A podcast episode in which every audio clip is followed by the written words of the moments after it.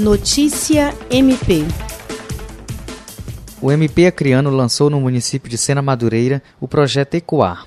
A ação vai prestar apoio a vítimas em casos de infrações violentas, além da capacitação de mediadores para utilizar métodos alternativos na solução de conflitos. Para isso, foi firmada uma parceria com a Prefeitura do município, que disponibilizou uma equipe multiprofissional apta a prestar apoio às vítimas de criminalidade.